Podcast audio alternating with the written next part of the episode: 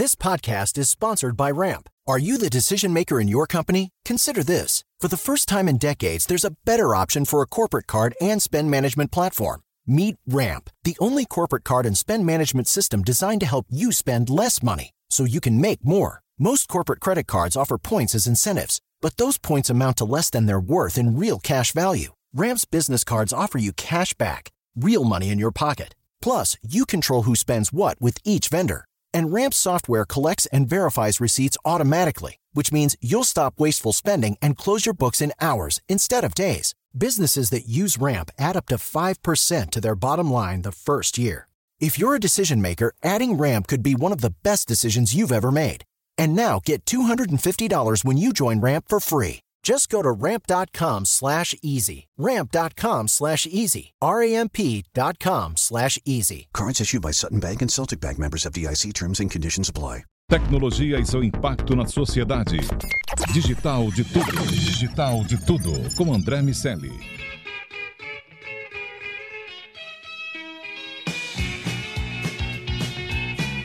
Salve, salve habitantes da sociedade digital, sejam muito bem-vindos. Eu sou André Miceli e esse é o Digital de Tudo, o podcast sobre o C-Level e a tecnologia, só aqui na Jovem Pan. Nossa convidada de hoje é Head de Inovação do Cartão Elo, Duda Davidovic. Seja muito bem-vinda ao DDT. Obrigada, André. É um prazer estar aqui com vocês. Bom, para completar a nossa trinca do dia, está aqui meu amigo Daniel Salvador. Tudo bem, Daniel? Tudo ótimo, André. Obrigado, Duda, por vir falar com a gente. Vamos lá. Duda, quero começar te perguntando sobre é, esse processo de, de transição, se é que a gente pode chamar assim, mas como foi a evolução a, da sua formação em comunicação até se tornar head de comunicação? A, como foi a inserção do conhecimento e da prática da tecnologia na tua vida? Olha, essa é uma pergunta interessante, porque quando eu fiz faculdade na PUC Rio, é, comunicação, primeiro que eu queria ter começado a fazer design. e aí, na verdade, eu deixei design de lado porque eu vi que em algum momento talvez eu tivesse que ganhar mais dinheiro e eu não era tão boa assim fazer um design. E eu escolhi comunicação por é, uma, uma habilidade que eu tinha ali no início é, e que acabou, no final do dia, me levando para um lugar que eu nunca imaginaria sentar, que é uma cadeira de inovação. É, comunicação, acho que o mundo inteiro é regido por comunicação. Eu comecei minha carreira no marketing digital na L'Oréal, é, ajudando o Garnier a se posicionar com a sua voz digital e trazer uma marca que era uma marca que falava 100% com o público offline para começar a se relacionar e se engajar com o público online. E aí eu acho que eu diria que eu participei de dos primeiros processos de transformação digital é, que talvez lá atrás não tivesse esse nome, mas hoje é, são processos que empresas têm passado e é um processo bem mais conhecido. Depois eu fui trabalhar no Google né, e dei um passinho a mais para digitalizar, digamos assim, a minha carreira. Trabalhei três anos lá com uma cultura muito voltada para a métrica, muito voltada para o cliente. E de fato consegui ali perceber também outra coisa que a gente fala muito em inovação, que é o que, que exatamente significa você inovar todo dia, independente do time que você esteja sentado, e você colocar o cliente no centro de verdade. E aí eu tive a oportunidade de sair do país, é, morar em Londres, e aí que eu diria que é, foi grande, a grande virada é, para essa carreira. Eu saí do Google, deixei para trás é, a minha carreira aqui no Brasil e fui fazer um mestrado pela Hyper Island, que quem não conhece é uma consultoria sueca que ajuda os negócios a se transformarem, a se transformarem. E aí entrei em contato com metodologias de design thinking, de ágil e toda uma temática, um repertório de empresas que de fato estavam precisando mudar seus modelos de negócio, é, se digitalizarem e isso significava ali na visão deles que as empresas elas tinham que desaprender o que elas eram e reaprender e continuamente aprender novas formas de ser. E eu me apaixonei pelo assunto. É, trabalhei lá é, um tempo ainda em Londres na Natura, é, como com e-commerce.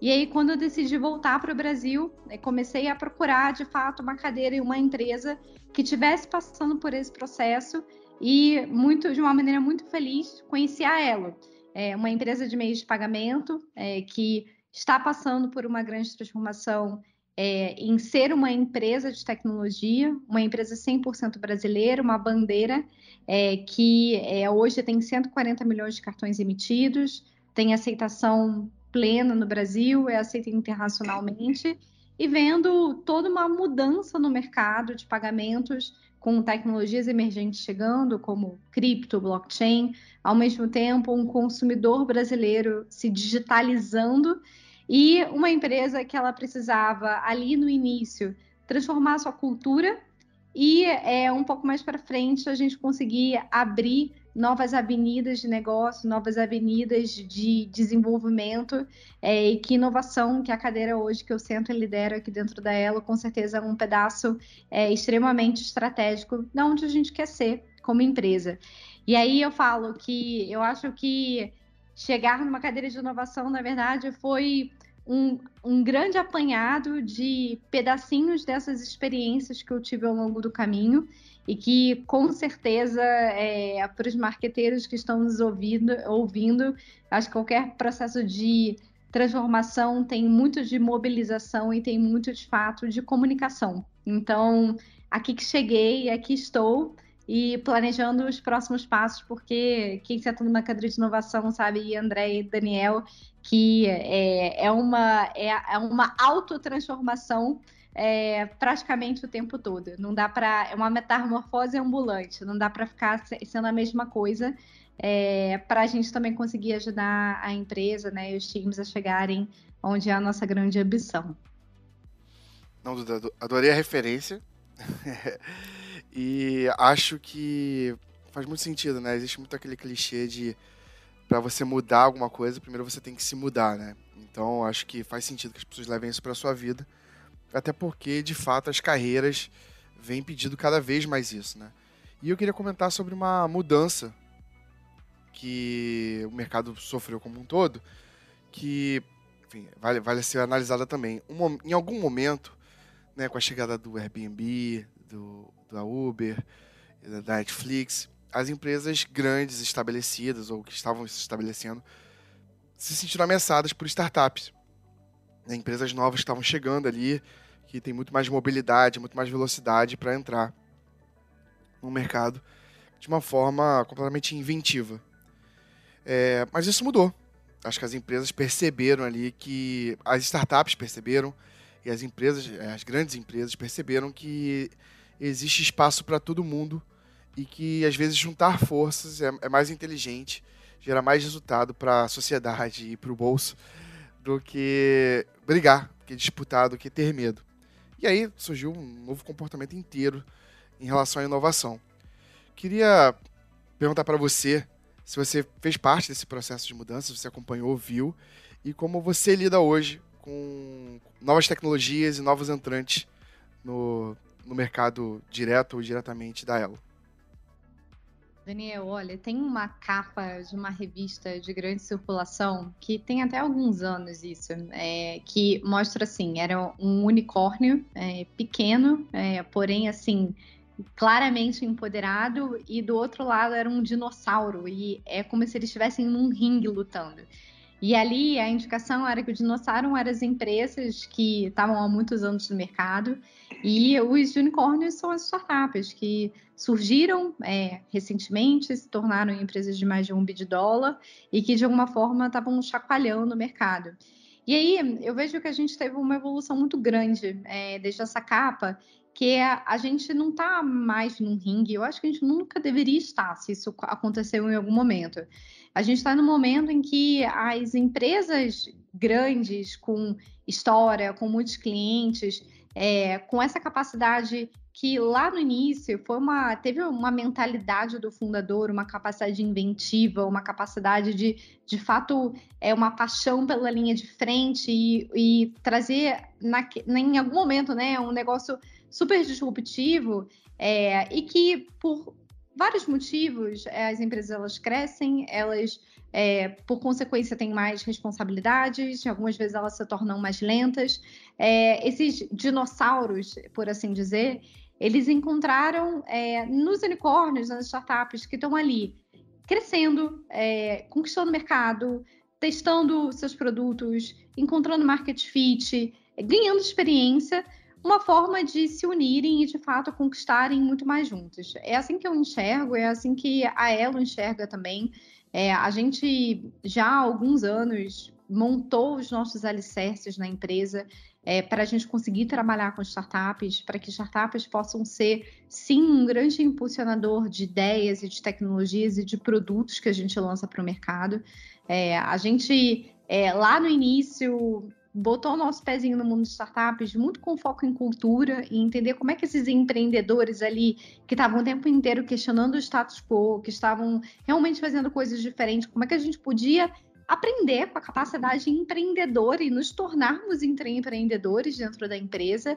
É, e fizemos é, uma série de programas, envolvemos todo o nosso C-Level é, em mentorias, em desenvolvimento de negócios. E eu posso dizer que depois de algum tempo, é, isso virou parte assim do nosso DNA de como é que a gente desenvolve produtos, como é que a gente é, pensa em coisas novas. E aí é, quando a gente olha para pagamentos, nossa, gente, tanta coisa acontecendo, né? Eu acho que daria para até gravar um podcast de tudo que a gente pode citar aqui em termos de o que está acontecendo em termos de criptoativos, é, criptomoedas, é, o próprio Banco Central sendo super inovador e trazendo uma discussão de real digital, é, a gente olhando adjacências do nosso portfólio hoje com produtos de segurança, produtos de dados. Então, é, a gente olha esses empreendedores, essas startups, como uma fonte não só de conhecimento, mas de um relacionamento que a gente entende muito que os dois lados eles precisam funcionar. É, eu acho que talvez esse seja um dos grandes desafios ainda das empresas buscando trabalhar com startups, elas olharem as startups como fornecedores, enquanto, na verdade, da forma que a gente olha e que a gente procura trabalhar, é como é que a gente é, trabalha como parceiros, é, quando os dois lados, no final do dia, eles saem ganhando. Então, é, hoje a gente chega dessa forma, eu acho que é um movimento que é um movimento que ele só tende a crescer, a acelerar. É, eu imagino que é, as empresas elas estão olhando até como criar empresas dentro das próprias empresas, junto com startups. É, a gente vê isso dentro das venture builders, a gente vê dentro dos corporate venture capitals, é, via investimento de startups, via programas de aceleração e de alguma forma a gente ou tem trabalhado ou tem olhado muito de perto todos esses movimentos por acreditar é, demais que é, enfim, a, a construção de é, produtos que sejam mais relevantes para o cliente no final do dia, eles vão acontecer de uma forma como empreendedores sempre fizeram, como nós lá no início da Elo fomos empreendedores e desbravamos e nos tornamos grandes, e como é que a gente busca esses empreendedores para manter a nossa essência é, e continuar inovando no mercado brasileiro. Duda, você falou desse processo de inovação que, que usa a inteligência do mercado e claramente tem uma característica de inovação aberta. É, usar, acessar as startups e, e fintechs, no seu caso, que estão uh, trazendo inovação para um determinado ponto do, da, da, da, do, da cadeia na qual a, a empresa está inserida e ali poder usar essas empresas como laboratórios no melhor sentido que, que esse termo pode ter, é, para que essa inovação possa acontecer, que, que ela tenha a agilidade necessária e que a empresa tenha a, a segurança e de alguma maneira você consiga ter nesse processo o melhor dos dois mundos. E aí eu quero te perguntar sobre é, como é esse teu, esse teu acesso? De que maneira se inova num negócio gigantesco? Você falou sobre a quantidade de cartões emitidos, é um volume gigantesco, quase né, um por cidadão brasileiro, guardadas as devidas proporções, ou pelo menos da, da, população economicamente ativa. É, e, e, de que forma você tem feito isso? É, como, como você conduz ou ajuda a conduzir? De que maneira é, o processo de inovação existe num negócio tão grande como é a Elo? É perfeito, André. Acho que a gente pode separar talvez em dois capítulos, tá? Acho que inovação muito voltada para um horizonte de inovação perto do nosso core, que é o dia a dia, né? É a nossa, é o nosso coração, digamos assim e um processo de inovação que é um processo mais de um olhar a longo prazo, de um horizonte de inovação que ele é mais adjacente. Quando a gente olha, olha hoje para o nosso core, a gente tem uma empresa é, que ela trabalha assim grande parte dela no ágil. É, foi um processo que a gente de transformação que a gente passou. É, a gente entendeu que para que a gente pudesse conseguir entregar as coisas mais rápido, para que a gente pudesse ter velocidade para atender o que o nosso cliente, até mesmo ter uma escutativa do nosso cliente, a agilidade era uma peça fundamental para que a gente pudesse criar times multidisciplinares, para que a gente pudesse ter um olhar de portfólio mais estratégico, para que a gente pudesse fazer as escolhas certas no timing certo.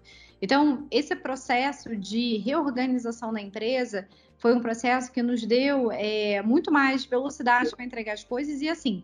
Eu posso até trazer um exemplo que é, em 2020, como foi pago, quando foi pago o, o auxílio emergencial para mais de 64 milhões de brasileiros, é, a Elo ela estava muito preparada para conseguir atender uma demanda da Caixa, que era trazer uma solução é, de cash out, de uso desse pagamento desse auxílio rapidamente, porque a gente tinha uma situação de pandemia no país, uma situação que as pessoas elas não conseguiam ir até a, as agências bancárias ou as pessoas não queriam pegar em dinheiro físico, então do dia para a noite as pessoas precisavam continuar movendo a economia. E a gente criou um hub QR Code que hoje é, permite com que você, com a câmera do seu celular, não só agora dentro do Caixa Tem, onde foi pago o auxílio, mas em várias carteiras digitais, consiga chegar em praticamente qualquer maquininha e fazer uma transação sem o cartão físico. Então, isso é core, isso é reinvenção da bandeira. É a gente ser uma bandeira sem necessariamente ser o cartão plástico que você sempre conheceu. E, além disso, além de é, desenvolver esse Hub QR Code, a gente também foi a solução de débito virtual dentro do Caixa Tem durante esse período. E, assim, é, foi uma solução que a gente colocou para a rua em 18 dias. Então, é, a gente tinha a capacidade técnica, mas a gente tinha é, toda a forma de trabalhar que nos ajudava ali a realmente entender uma situação, entender um problema e conseguir desenvolver isso de uma maneira ágil, conseguir é, servir aos nossos parceiros e aos nossos clientes, nossos portadores rapidamente. Então, é, essa, essa, essa, essa nova forma da gente organizar e de trabalhar, eu acho que é, foi muito importante para a gente trazer, tangibilizar a inovação a curto prazo. E também olhar para o que o nosso cliente ele fala. Então, hoje a gente é, não aprova, não decide um projeto é, se a gente de fato não conseguir entender qual é o valor que para aquele cliente tem. E a gente faz isso de várias formas. A gente faz isso é, através de pesquisas. A gente, durante muito tempo, rodou uma trilha de intraempreendedorismo, onde a gente conseguiu trazer ferramentas que eram importantes para a gente, como, como organização, aprender a falar com esse cliente, a prototipar, a testar, a fazer entrevista. Então, de alguma forma, a gente empoderou os colaboradores via essa trilha de empreendedorismo com as ferramentas para que no dia a dia eles pudessem ouvir o cliente, trazer e retornar para o negócio e transformar isso de fato em negócio. Quando a gente olha para inovação mais a longo prazo, é, para o que, que a gente vai construir né, como futuro é, da bandeira, como futuro de uma empresa de tecnologia, como é que a gente tem tratado isso?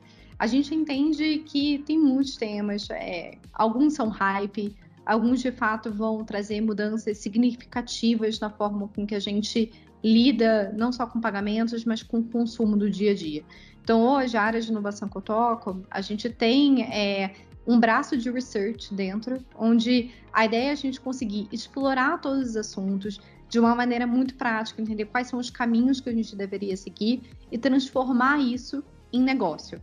E a gente transforma isso em negócio, fazendo parcerias com startups, viu o nosso programa de inovação aberta. Então, constantemente indo a hubs de inovação, como por exemplo o InovaBra, que a gente é parceiro. Durante muito tempo, a gente também foi parceiro da Plug and Play, é, que é um hub super conhecido, que está fora do Brasil, e a gente foi founding partner de, deles aqui no Brasil.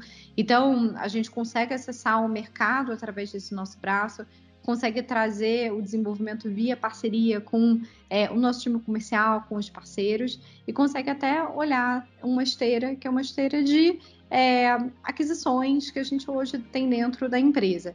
Então, é, inovação a longo prazo, ela dá para ser tangibilizada. Mas, assim, eu acredito muito que a gente precisa entender o que, que a gente vai precisar perseguir.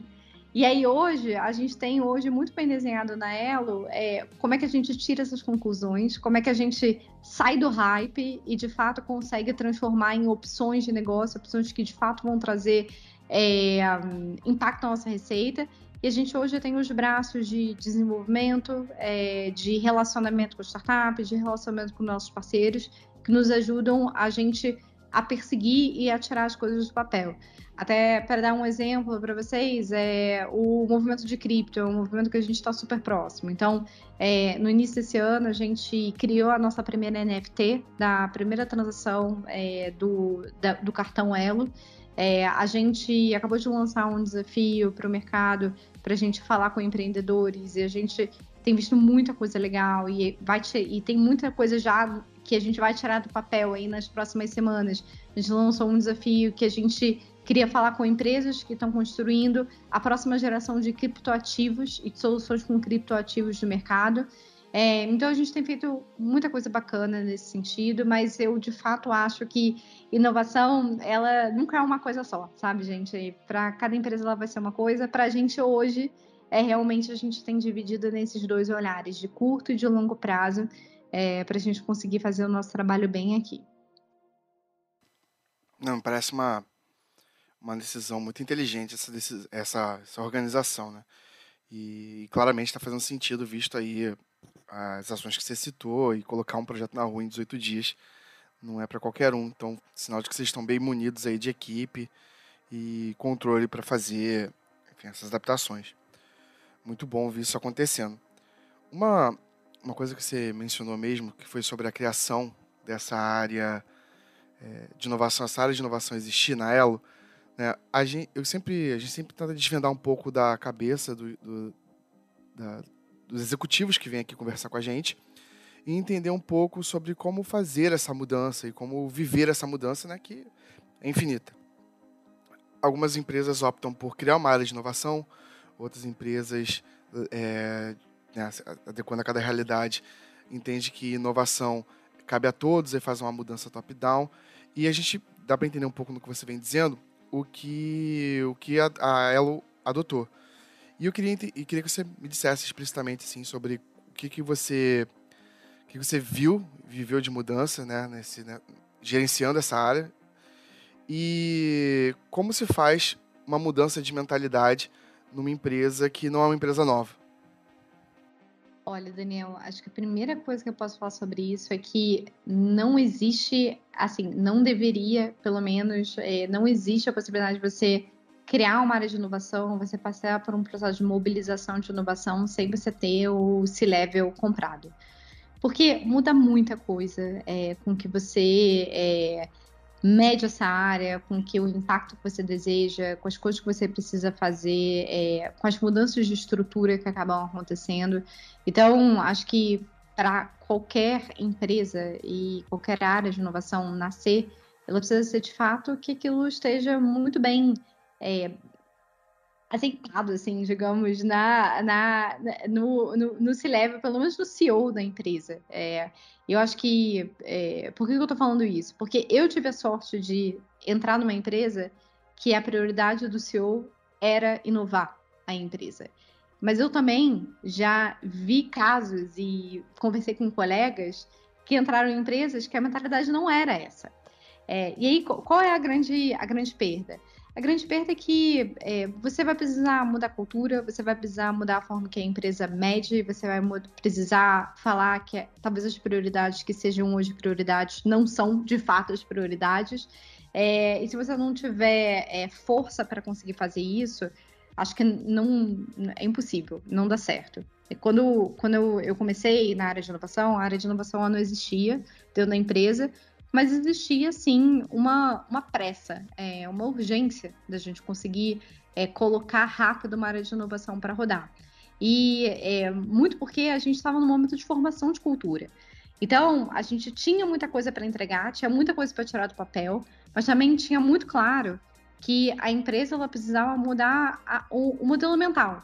E é, foi, é, eu acho que é, uma, é, uma, é um cargo que demanda muita resiliência, é, mas eu falo que muita demanda de fragilidade, que é um conceito da Cintaleb, que na verdade, as coisas elas não deveriam nem ser resilientes. Você deveria ser antifrágil, porque o frágil ele quebra e o antifrágil ele aprende com a quebra. É, e a área de inovação, ela é isso. Ela vai um dia tentar mobilizar de um jeito e provavelmente ela vai quebrar. Ela vai precisar pegar esse erro. Ela vai testar um produto novo e provavelmente não vai acertar de primeira. Ela vai levar para o cliente uma ideia nova e provavelmente esse cliente vai falar que essa ideia, esse conceito não é bom. Então, é, a gente tinha que trazer essa mentalidade não só para a nossa área, mas para a empresa inteira. E aí foi muito importante esse início, a gente conseguir focar nisso. E a gente conseguiu focar, como eu falei, porque a gente tinha bastante, é, bastante apoio. Mas eu acho que a, a, a área de transformação ela se ela precisa se transformar, porque o que, que eu vi na prática? Que em algum momento esse modelo mental ele está espalhado, as pessoas já entenderam, é, é, assim. Você tem as pessoas que aderiram mais rápido, as pessoas que aderiram menos rápido, só que tem uma hora que se todo mundo está indo para uma direção, quem não estava afim mais de fazer, não está mais na empresa, ou, ou de fato acaba tendo que seguir esse fluxo. E aí, o novo papel que eu acredito muito da área de inovação é, de fato, como é que você, é, já que a empresa ela está conseguindo andar com as próprias pernas no modelo mental, é como é que você consegue ajudar a dar mais velocidade para tirar os negócios do papel e para é, ajudar essa empresa a conseguir olhar adjacências, conseguir olhar novos, no, novos modelos de negócio, conseguir olhar o que de fato vai lá na frente comprar uma diversificação de portfólio é, que é uma diversificação que vai mostrar que essa empresa ela teve capacidade de se adaptar, se adaptar a novos comportamentos, se adaptar aos novos tempos. Então, eu acho que a gente fez essa mudança e sentou muito mais perto da estratégia e sentou muito mais perto de talvez de métricas que antes a gente não sentava, que é o quanto de potencial receita eu vou trazer para o negócio, é, o quanto isso, essas novas receitas vão significar a longo prazo no meu, no, no meu share total é, de, de, receita da empresa. Então, e eu acho que um próximo passo, talvez, é a área de inovação nem existir. É, porque, de verdade, gente, eu já trabalhei no Google, não tem uma área de inovação lá. Sabe, tem uma área de inovação, para não falar a mentira. Quando eu fui para a Singularity University, eu fui lá no, no, no campus da NASA, onde o Google tinha lá, dentro do campus da NASA, é, um galpão onde eles faziam os projetos secretos de inovação deles, que são coisas assim, levar a internet via balão, é, construir coisas que a gente, enfim, eu não consigo nem exemplificar porque eu só olhei de fora, né? Eu não consegui espiar o que tinha dentro. Mas é, lá não tinha área de inovação porque a inovação estava presente no dia a dia. Então, eu acho que um estágio da área de inovação é exatamente isso, ela não existir. Ela simplesmente ser parte integrante da forma como opera, uma empresa entrega, opera, é, e talvez a gente tenha aí uma área com uma outra cara. É, então, que eu, eu ainda estou descobrindo, na verdade, porque a gente aprende, vai aprendendo na jornada, né, gente? A gente vai é, vendo que o, o, que o mundo vai evoluindo, né? E o que a gente também tem que evoluir para dentro da empresa. Duda, para a gente fechar, é, eu quero te ouvir sobre essas novas tecnologias e o futuro. Você falou um pouco sobre NFT e algumas características de Web3. E eu quero saber como vocês estão vendo a absorção dessas tecnologias e a utilização das criptos e de, de todo esse ecossistema que, que está associado a essa nova onda no negócio da Elo. André, eu vejo de algumas formas, tá? Eu acho que é, a gente. Imagina que eu, eu sempre olho é, Web3, é, blockchain, cripto, quase como se a gente estivesse lá em 1993, no início da internet comercial, onde a gente tinha ali uma internet que você precisava quase que saber codar para você acessar. É, você tinha, você não imaginava que o Google ia surgir, você não imaginava que uma Amazon iria surgir, é, e que muitas vezes era muito restrito a um determinado nicho, a um determinado público.